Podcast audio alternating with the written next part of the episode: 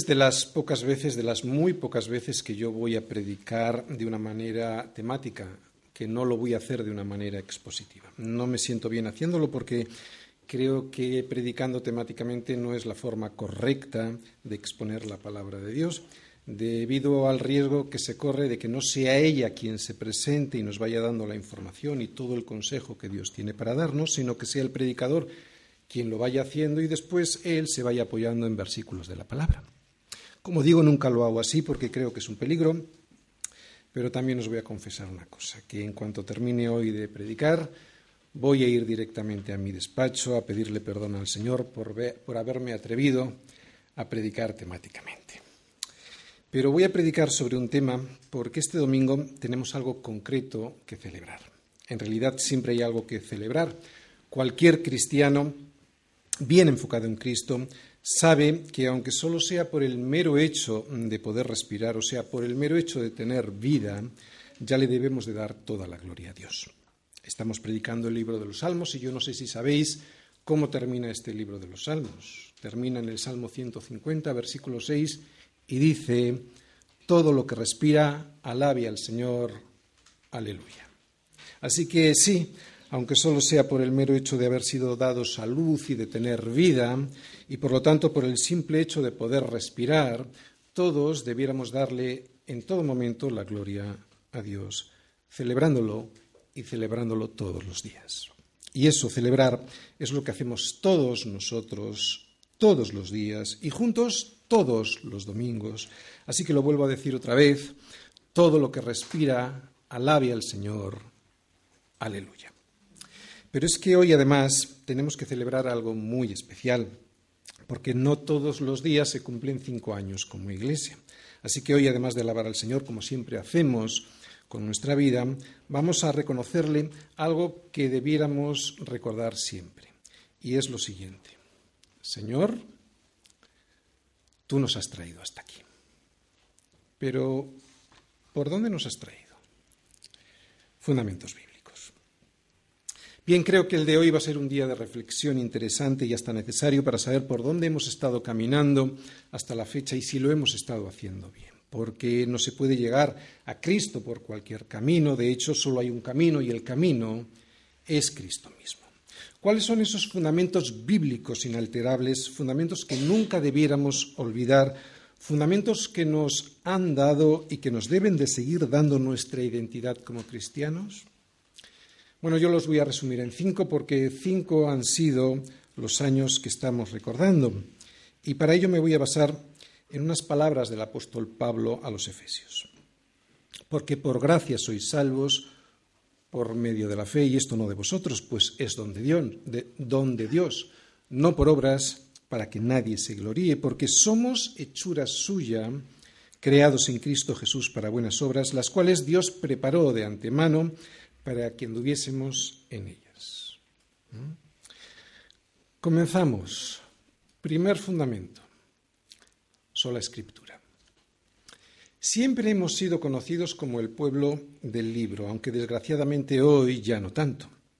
Y sin embargo es una buena descripción, porque nuestra identidad como cristianos está basada en la palabra de Dios y no en nuestra propia opinión o en tradiciones humanas. Por eso no debiéramos perder nunca es esa identidad.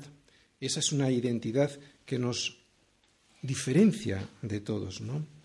Eh, y no poner nuestra esperanza en opiniones humanas o en tradiciones, ¿no?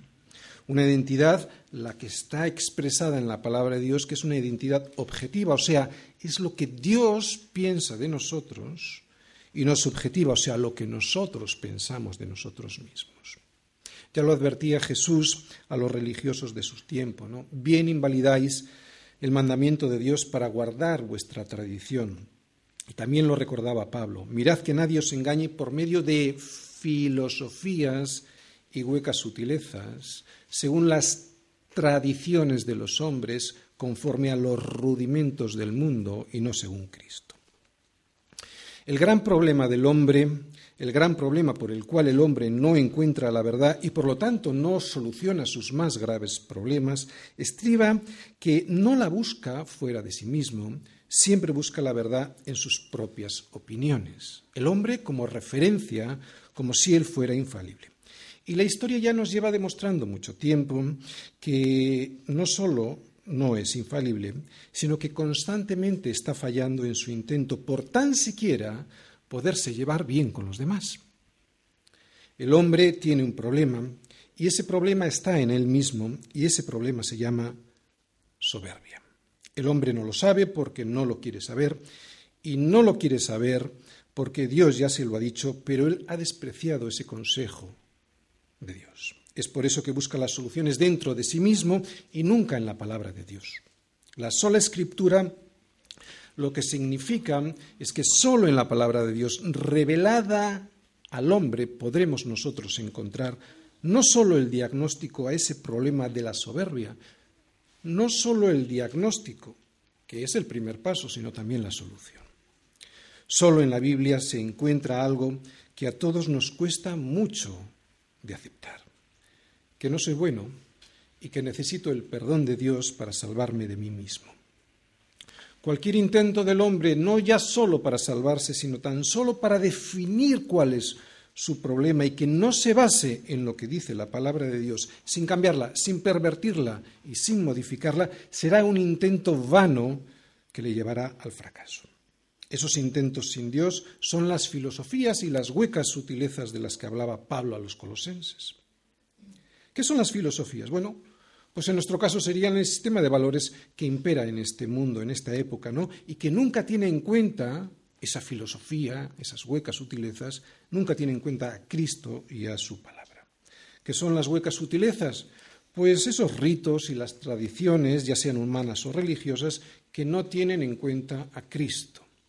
Así que la sola escritura, en esencia, lo que significa es que es en la Biblia solo en la Biblia, en donde vamos a encontrar todo, y quiero subrayar, todo el consejo de Dios y el necesario y suficiente para que el hombre pueda cumplir su propósito y por lo tanto pueda disfrutar de la vida con, gozo. ¿Qué significa todo? ¿Qué significa suficiente? ¿Significa que ahí vamos a encontrar la solución a las enfermedades? Pues evidentemente no, porque la Biblia no es un tratado de medicina. ¿Significa que ahí vamos a encontrar la solución para avanzar y arreglar los problemas técnicos, biológicos o de cualquier área científica? Pues evidentemente no, porque la Biblia no es un libro científico. Lo que significa que la Biblia es la única y suficiente norma de fe y conducta es que en la sola escritura es donde vamos a encontrar tres cosas fundamentales. Y para resumir, primero, lo que Dios dice de sí mismo, que Él es santo, apartado de toda maldad e injusticia. Segundo, lo que dice Dios del hombre, o sea, de ti y de mí, que somos una raza caída y por lo tanto estamos apartados, hemos caído del favor de Dios. Y tercero, lo que dice la Escritura es lo que Él ha hecho para salvarnos de esa caída. Y por lo tanto, lo que Él ha hecho, no lo que nosotros hemos hecho, sino lo que Él ha hecho para regalarnos su favor si es que lo aceptamos. Así pues, la Biblia nos muestra, la sola escritura nos muestra los principios según los cuales Dios le advierte al hombre de las tres cosas más importantes que él debe de saber. Primero, que Dios es santo y justo y que precisamente por eso nos juzgará con santidad y con justicia. Segundo, que nosotros hemos caído en desgracia debido a nuestra desobediencia y que precisamente por eso y debido a esa caída en rebeldía seremos juzgados y condenados. Y tercero, e increíble, que Él ya ha pagado por esa desobediencia. Y que si nosotros nos acercamos, si nosotros nos agarramos a esa gracia, o sea, a ese regalo de su misericordia, seremos perdonados y rehabilitados para poder volver a tener comunión con Él, que es para lo que fuimos creados. Es por eso que en la sola escritura, y no en la opinión subjetiva y distorsionada del hombre que tiene de sí mismo, es donde vamos a encontrar todo y el suficiente consejo de Dios para nuestra vida y piedad. Y la piedad, la piedad lo que significa es cómo debe de ser nuestra relación con Él, nuestra relación con Él y con todos los hombres para que nos vaya bien, para que nos vaya bien aquí y en la eternidad, casi nada. Cuando el cristiano empieza a relativizar este consejo de Dios y comienza a cambiarlo para mejorarlo, entre comillas, es cuando el hombre empieza a deslizarse por el peligroso tobogán de su propia opinión. Esa que en cada momento histórico está de moda y que en cada momento histórico parece lo más apropiado, pero que nos lleva directamente al abismo de nuestra propia desgracia. Esa desgracia que nos buscamos nosotros solitos y que después además le echamos la culpa a Dios. Así que aquí en la sola escritura es donde está el todo y el suficiente consejo para el hombre. No me gustan mucho las Biblias electrónicas, esas que se pueden leer en los teléfonos o en las tabletas digitales, y no me gustan mucho por varias razones. Em, pero la más importante para mí es la siguiente. Una Biblia de papel siempre se ve. No se trata de presumir y mucho menos de aparentar lo que uno no es, pero una Biblia de papel, sobre todo si no es de un tamaño de bolsillo, si es grande como esta, pues tiene un simbolismo especial. Es como recordarle a todos aquellos que nos ven y también recordarnos a nosotros mismos quiénes somos. El pueblo del libro. Recuerdo una vez que iba en el metro, una señora iba leyendo la Biblia y yo me identifiqué como cristiano y pude hablar con ella gracias a que ella llevaba la Biblia, gracias a que somos el pueblo del libro. Si ella hubiese estado leyendo su Biblia a través del teléfono, pues yo no la hubiera reconocido como una hermana en Cristo. De hecho, hubiera pensado que estaba jugando con algún juego de esos que vienen en los teléfonos. Sé que hay jóvenes aquí que no estarán de acuerdo conmigo, pero yo espero que algún día y después de que se les pase ese sarampión tecnológico, pues me hagan caso y volvamos a ser todos el pueblo del libro, porque eso produce una alegría especial. Y os voy a decir por qué, sobre todo en este país, un país en el que no hay muchos cristianos. De hecho, somos una absoluta minoría dentro de un mar de incredulidad y de ritualismo religioso pagano católico. Por eso encontrarse alguna vez con alguien por la calle con el libro, el libro en mayúsculas, produce en los discípulos del Señor una complicidad especial que se traduce en gozo. Pero bueno, aparte de esta consideración formal y simbólica que acabo de mencionar, lo realmente importante es lo que significa ser considerados como el pueblo de la Biblia, como los discípulos de Berea, ¿os acordáis? Que eran más nobles que los que estaban en Tesalónica, pues recibieron la palabra con toda solicitud, pero no solo eso, sino que escudriñaban cada día las escrituras para ver si esas cosas que le decía Pablo eran así.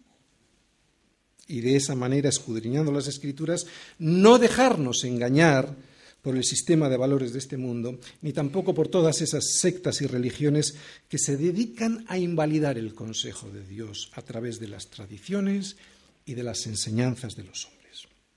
¿Y cuál es una de esas cosas que se ve en la sola escritura cuando no está trufada de filosofías ni de huecas sutilezas según las tradiciones de los hombres? ¿Qué es lo que se ve en la sola escritura cuando tampoco está conformada a los rudimentos del mundo, o sea, a su sistema de valores? ¿Entendéis? La Biblia conformada a los rudimentos del mundo. O sea, conformada al sistema de valores que en cada momento se impone? Pues lo que encontramos cuando la Biblia no está así, deformada por nosotros, lo que encontramos es la sola gratia. El segundo fundamento. La salvación no se gana. ¿Por qué? Porque por gracia sois salvos, por medio de la fe. Y esto no de vosotros, pues es don de Dios, no por obras. ¿Para qué? Pues para que nadie se gloríe. La salvación, pues, no se gana, la salvación no se merece, la salvación no se compra. La salvación es por gracia, la salvación es un regalo de Dios al hombre y ese regalo lo obtiene el hombre si quiere recibirlo, si no, no. Esto no es un concurso de buenas obras en el que me van regalando cupones cada vez que obro bien y si consigo los cupones necesarios, pues entro y si no, qué pena, para otra vez será. No, es un regalo de Dios al hombre para que nadie se gloríe. No hace falta nada más que creer en el sacrificio vicario, o sea, sustitutivo de Cristo por mí en la cruz para recibir esa gracia, para recibir ese regalo. Evidentemente eso no significa que no tenemos que abstenernos de hacer buenas obras. El domingo pasado nos decía el Señor a través de David en el Salmo 37, versículo 3, confía en el Señor y haz el bien. Pero eso no significa que yo tenga que hacer esas obras para merecer su salvación. Yo las hago porque hechura suya somos. ¿Os dais, ¿Os dais cuenta? Profundizar y escuchar bien. Yo las hago porque hechura suya somos, creados en Cristo Jesús para buenas obras, las cuales Dios preparó de antemano para que anduviésemos en ellas. Las prepara Él, porque de Él, por Él y para Él son todas las cosas, y tiene que ser así para que yo no me gloríe. Y esto lo sabemos porque nos lo dice la sola Escritura, porque la tendencia natural, la del ser humano caído, es intentar justificarse, es intentar comprar mi salvación como sea, porque yo puedo, porque yo lo valgo, faltaría más. Esa es la soberbia del hombre, ¿no? Y esto lo descubro en la sola escritura. Porque si yo abundo en mi corazón, en mi engañoso corazón, lo que voy a descubrir es que quiero comprar, quiero merecer esa salvación. Intentar comprar la salvación, intentar comprar el favor de Dios ha sido algo que el hombre siempre ha intentado desde la antigüedad. De hecho, es nuestra tendencia también. ¿eh? Cuando alguien ofrecía en la antigüedad algún sacrificio a Dios, un dios griego o un dios romano, el que fuere, lo que pretendía con esa ofrenda era comprar el favor de ese Dios mediante ese sacrificio. Pero esto no es lo que se ve en el Nuevo Testamento ni tampoco en el Antiguo Testamento. En la Biblia lo que siempre se ve es que la salvación es un regalo de Dios. Y lo es, entre otros motivos, porque nosotros hemos caído tan bajo que no podemos salvarnos a nosotros mismos. Es imposible. Hay un abismo tan profundo entre Dios y nosotros que es insuperable, que nosotros no podemos salvar. Y es ahí donde entra la misericordia de Dios, enviándonos a su único Hijo para pagar por nosotros. A pagar lo que nosotros, aunque quisiéramos, no podemos pagar. Por eso tiene que ser a través de la gracia del regalo de la gracia de la salvación. Pero el hombre se empeña en pagar lo que no puede y en muchas ocasiones ni siquiera quiere. Hay muchos que pretenden salvarse a sí mismos o ayudar a Jesús a salvarnos como si no fuese suficiente su sangre. Hay muchos que pretenden salvarse cumpliendo la ley como si eso fuese posible. Pero y afortunadamente, para cura de nuestra insolente soberbia, esto no es así. La salvación se debe a la obra completa y suficiente de Cristo en la cruz. ¿Y cómo la consigo? Bueno, ahora lo entramos a ver en el tercer fundamento de nuestra identidad como cristianos. La consigo por medio de la fe. La fe, luego lo vamos a ver, es el canal por el que desciende esa gracia que estamos viendo ahora, la gracia de Dios. ¿De acuerdo? Cuando Jesús expuso el caso del fariseo y del publicano que subieron al templo a orar, él se estaba dirigiendo a unos que confiaban en sí mismos como justos. Y se consideraban a sí mismos como justos porque cumplían no solo la ley, sino más de lo que la ley decía. Jesús nos dice que la soberbia de este eh, cumplimiento y además de un cumplimiento sobrado, porque hacían más obras de las que la ley decía, era el motivo por el cual los fariseos, o en este, en este caso el fariseo, menospreciaba al publicano. Este era el motivo. Sin embargo, el publicano se confió a la gracia de Dios, suplicando ser escuchado y no alzaba la mirada al cielo por la vergüenza de saberse pecador. Pues ante semejante soberbia de confiar en sí mismos como justos y por confiar en sus propias justicias, Jesús les dijo estas palabras. Os digo que éste, el publicano, descendió a su casa justificado antes que el otro, porque cualquiera que se enaltece será humillado y el que se humilla será enaltecido. Y las obras lo único que hacen es ensoberbecernos ensalzarnos nosotros a nosotros mismos. Solo la gracia que se ve por toda la escritura es lo que puede salvarnos, el regalo de Dios. Por eso, todos aquellos que son verdaderos cristianos tienen muy claro que la salvación no se gana, que la salvación no se merece, que la salvación no se compra. La salvación es un regalo de Dios que se obtiene por medio de la fe.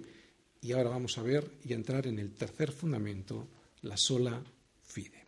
La fe es el único canal por el cual desciende ese regalo de la gracia de Dios al hombre. Regalo que consiste en la muerte expiatoria, o sea, que paga, y vicaria sustitutiva, que operó Cristo en la cruz por mí. Tampoco la fe se gana, ni se merece, ni se compra. Y eso es porque también la fe es un don de Dios. Primero, porque como nos dice Pablo en su carta a los Efesios, en el versículo que hemos leído, la fe, la fe también te es dada para que no te gloríes. Así que ni siquiera podemos jactarnos de que unos tenemos más fe que otros. Pero además, y segundo motivo, es porque el mismo Señor nos dijo que la fe no es algo que podamos alcanzar como fruto de nuestro esfuerzo. La fe es un motivo de oración. Hay que pedírsela a Dios. Y aunque el que la pide demuestra ya tener algo de fe, eso es solo porque la iniciativa siempre la tuvo Dios con nosotros. Por eso en Lucas 17:5 vemos que le dijeron los apóstoles al Señor, aumentanos la fe. Es la misma oración que le hace el padre del niño endemoniado a Jesús. Dice, creo, le dijo a Jesús, creo, ayuda mi incredulidad. Vemos que en ambos casos la oración se dirige a Jesús y se hace con la confianza de que Él les va a conceder la fe que piden. Es otra prueba más de que Jesús es Dios, ya que se la piden a quien la puede conceder. La fe es un regalo que solo Dios puede conceder. El Señor, pues, no permite que haya ni siquiera alguien que pueda presumir de su fe o de que tiene más fe que otro.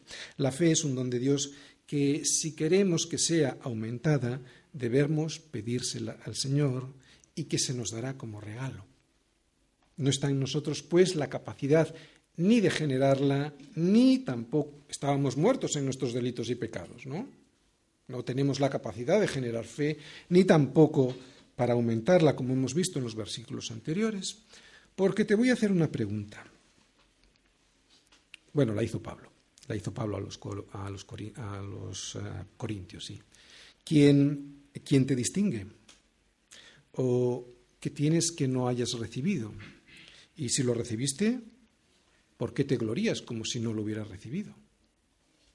Es por eso que no podemos ni debemos jactarnos de nada, porque como ya hemos dicho, todo es de Él, por Él y para Él. Y es aquí donde encontramos nuestro cuarto fundamento bíblico, no solo inalterable, sino absolutamente irrenunciable, solus Christus. No María, no los santos, no las obras. Somos salvos por gracia, por medio de la fe, en la obra redentora de Cristo en la cruz, solo en la obra de Cristo, solos Cristos. No existe en la Biblia nada tan aberrante como que las obras nos ayudan a la salvación, robándole de esa manera parte de la gloria a Dios. Las obras son el fruto de nuestra salvación, la evidencia de que hemos sido salvados. Tampoco vemos que los santos son mediadores, o que María es corredentora con Cristo en la salvación. Estos son engaños que algunos proponen y que otros se creen según las tradiciones de los hombres y no según Cristo. Y se lo creen porque lo que no quieren hacer, como hacían los de Berea, es escudriñar cada día en las Escrituras para ver si esto es así. Sola gratia, sola fide, solus Christus. Esto es lo que se ve única y exclusivamente en la sola escritura. Sin añadiduras ni filosofías, sin huecas sutilezas según las tradiciones de los hombres, o conforme a los engaños de los rudimentos del mundo, que es, como se ha dicho, el sistema de valores que en cada momento está de moda, sino según Cristo, son los Cristos. Dios puede ser justo y al mismo tiempo justificar a alguien que no lo es, porque a través de la fe esa persona recibe el regalo, la gracia, del sacrificio sustitutivo que Jesús realizó en la cruz, pagando por la culpa de la persona que acepta ese regalo. Si alguien no acepta ese pago, que es válido para todos. Lo vuelvo a repetir. Si alguien no acepta ese pago que es válido para todos, esa gracia que es válida, se convierte en ineficaz para él, puesto que la ha rechazado. O sea, no ha hecho efectivo su regalo. Pero es solo Jesús, solo Cristo quien lo ha hecho. Yo no, ni siquiera yo le he ayudado a salvarme, de hecho, he hecho todo lo contrario. Solus Christus también significa que es Él el único mediador entre Dios y los hombres, porque hay un solo Dios y un solo mediador entre Dios y los hombres, Jesucristo, hombre. Y le dice Pablo a Timoteo que es Jesucristo, hombre, porque fue Jesús como hombre quien cumplió toda la ley que ahora me imputa, que me imputa a mí haciéndome justo si creo en Él. La cumplió como hombre, como el segundo y último Adán, con todo lo que ello significó de sufrimiento, de tentación y de prueba. Por eso dice Jesucristo, hombre, por eso dice Jesucristo, hombre. Cualquiera que crea que cualquier otro u otra, entiéndase María, mis obras o los santos, puedan tan siquiera ayudar en la obra perfecta y suficiente que Cristo realizó en la cruz, esa persona simplemente no es cristiana. Alguien así se podrá llamar católico, ortodoxo o evangélico, pero no es cristiano. Solus Christus significa otra cosa que es la siguiente. Solo Él es el rey, solo Él es el centro, solo Él es la cabeza que es la Iglesia. Por lo tanto, solo Él es mi modelo, quien tiene que ser mi modelo a seguir. Nadie más lo es. Tampoco el pastor. Pobrecito, no le pongáis ya más cargas de las que tiene. Es Cristo, solus Christus. En los Salmos, en Isaías, en los Evangelios y en las cartas de Pedro y Pablo, se ve que Él, solus Christus, es quien es la piedra sobre la que se construye todo el edificio que es la Iglesia, que somos tú y yo. No es el Papa de Roma, menuda soberbia. Si leéis, de hecho, en Primera de Pedro, en el capítulo 2, en los versículos 4 al 8, encontraréis que allí Pedro nos dice que la piedra sobre la cual se construye todo el edificio, que es la iglesia que somos tú y yo, es Cristo, solus Christus. Y que esa piedra resulta de ser de tropiezo para muchos porque les hace caer. Ese solus Christus es el verbo, la palabra, la escritura. Y es tan confrontador que es quien termina por derribar todas las, todas las religiones que se basan en filosofías y huecas sutilezas según las tradiciones de los hombres, conforme a los rudimentos del mundo y no según Cristo.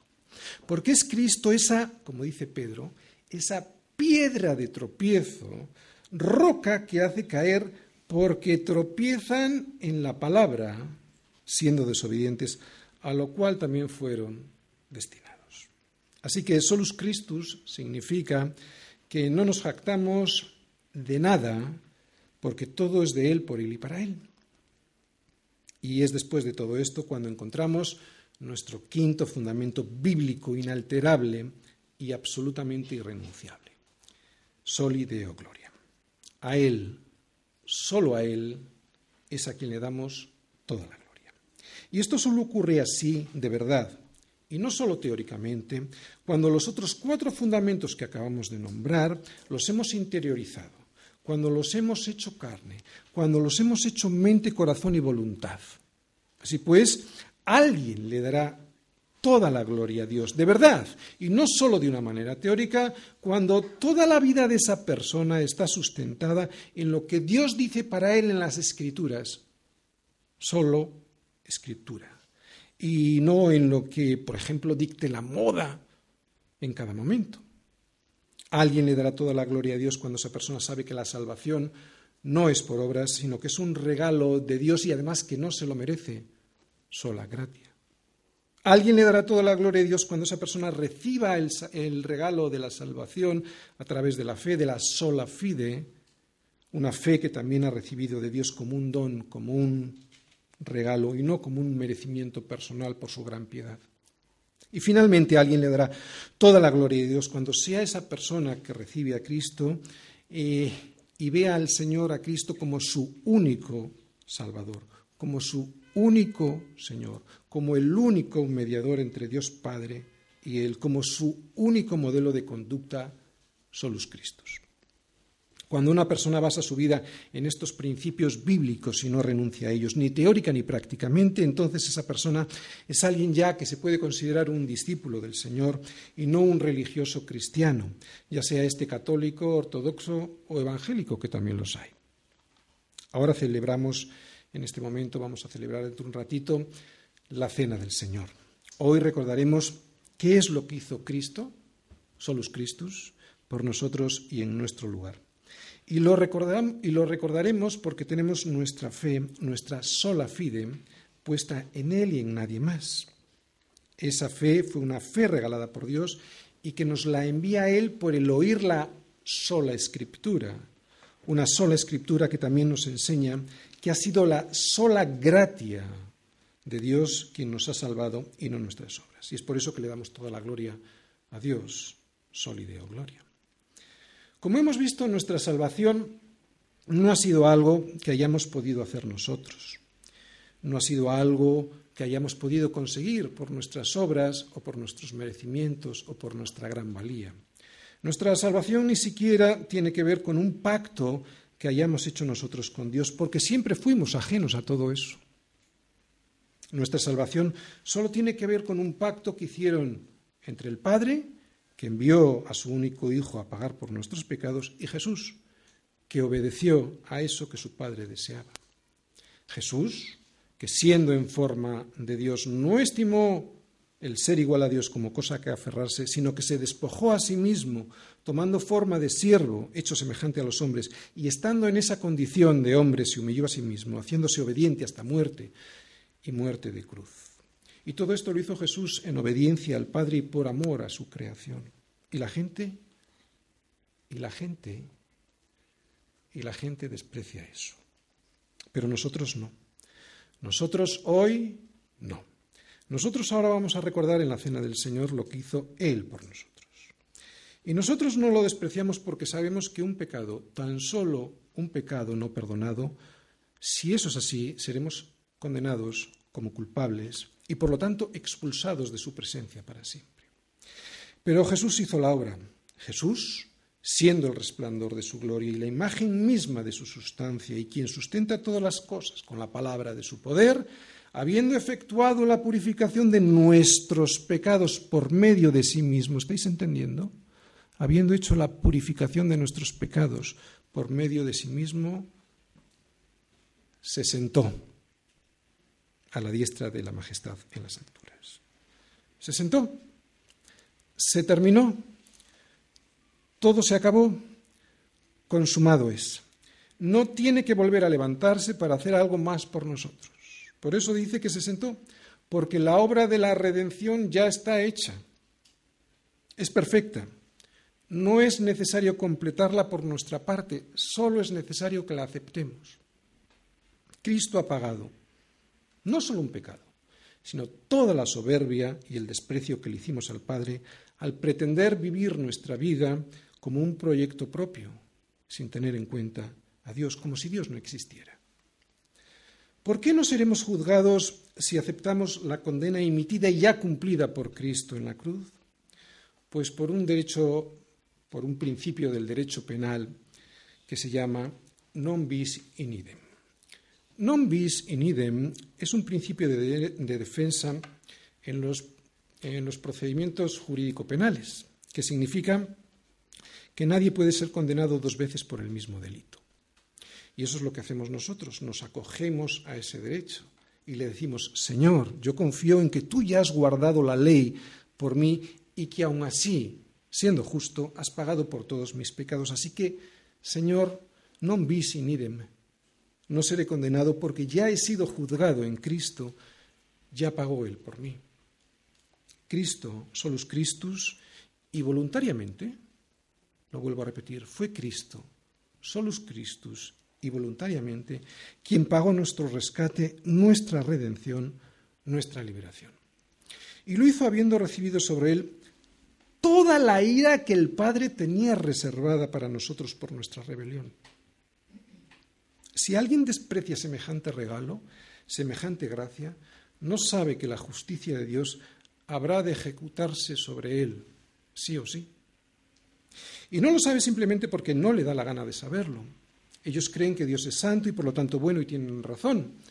Pero aunque esa bondad implica misericordia, si alguien la rechaza, tendrá que también recibir su justicia. Y sabemos todos muy bien cómo resuelve Dios su justicia frente al pecado. No hay nada más que mirar a la cruz y ver lo que pasó. Por eso, y para que no fuésemos aplastados por la ira de Dios que nos merecíamos, Cristo, Solus Christus, fue quien le dijo al Padre, yo iré en su lugar, yo recibiré tu santa ira, yo me beberé la copa de la ira que ellos se merecen, yo les rescataré cumpliendo toda la ley y la cumpliré como hombre, y después de cumplirla, pagaré por su pecado. Yo les imputaré mi propia justicia a cambio de que tú derrames toda tu ira sobre mí. Yo le haré todo eso por amor y en obediencia a ti. Yo los traeré de vuelta a casa. Eso es lo que vamos a recordar ahora en la cena del Señor.